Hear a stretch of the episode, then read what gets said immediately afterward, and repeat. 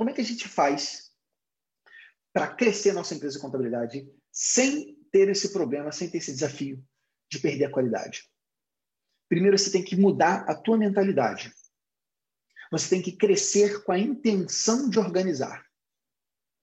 Você vai fazer teu negócio contábil crescer, mas você tem uma intenção clara, que eu vou fazer ele crescer para que eu possa organizar ele. À medida que ele cresce, esse negócio vai ser mais organizado. Porque cada cliente novo que eu tenho é mais uma receita recorrente que eu tenho que me permite investir em tecnologia, que me permite investir em pessoas, em processos. Mas tudo começa de você. Porque você, contador, você, contadora, você tem que ter. Olha, presta atenção, vou te dizer. Pode ser que essa, essa mensagem, no primeiro momento, dê uma alfinetada em você, mas eu faço isso para o seu bem.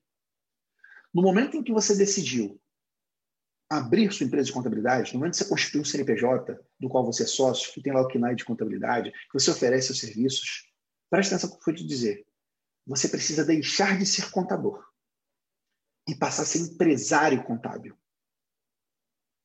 Você tem que deixar de ser contador, aquele que apura resultado da empresa, que lança débito, que lança crédito, que faz apuração de impostos. Você tem que parar de fazer isso. Você vai ter pessoas, funcionários ou terceirizados que vão fazer isso por você. Você tem que deixar de ser contador e passar a ser um empresário contábil, um gestor de uma empresa contábil. Porque se você não fizer isso, meu amigo, minha amiga, ninguém vai fazer por você.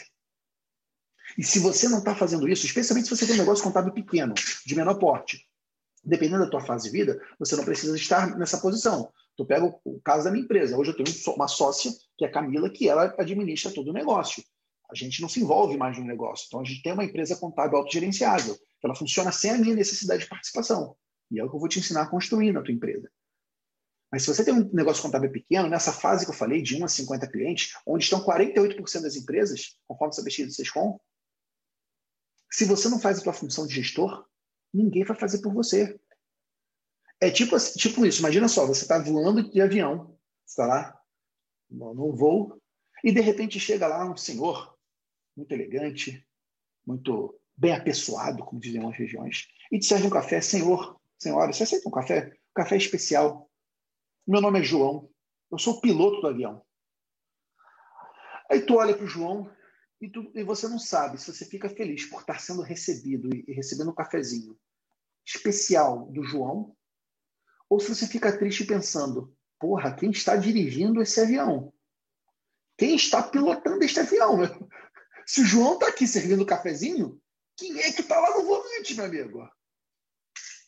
É a mesma coisa quando você, contador, quando você, contador, está servindo cafezinho para o cliente. Quando você está perdendo tempo, gastando tempo, resolvendo coisa pequena, quem é que está governando a sua empresa? Quem é que está fazendo esse avião decolar? Quem é que está cuidando da, da, da, rota? Então você tem que mudar a tua mentalidade. Você tem que se desfazer de, de, desse vício que muitos contadores têm de centralização, de centralizar tudo em si.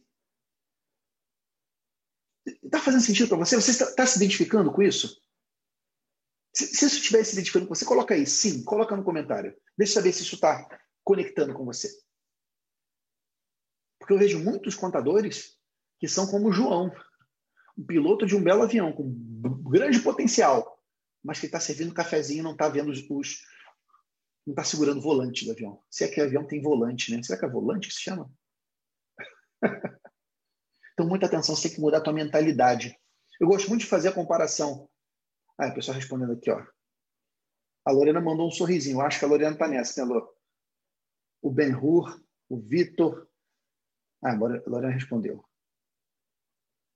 Então, meus amigos, está na hora de vocês assumirem a função de vocês, a necessidade de vocês serem o piloto desse avião, o comandante desse avião. Porque se você não fizer essa função, ninguém vai fazer isso por você.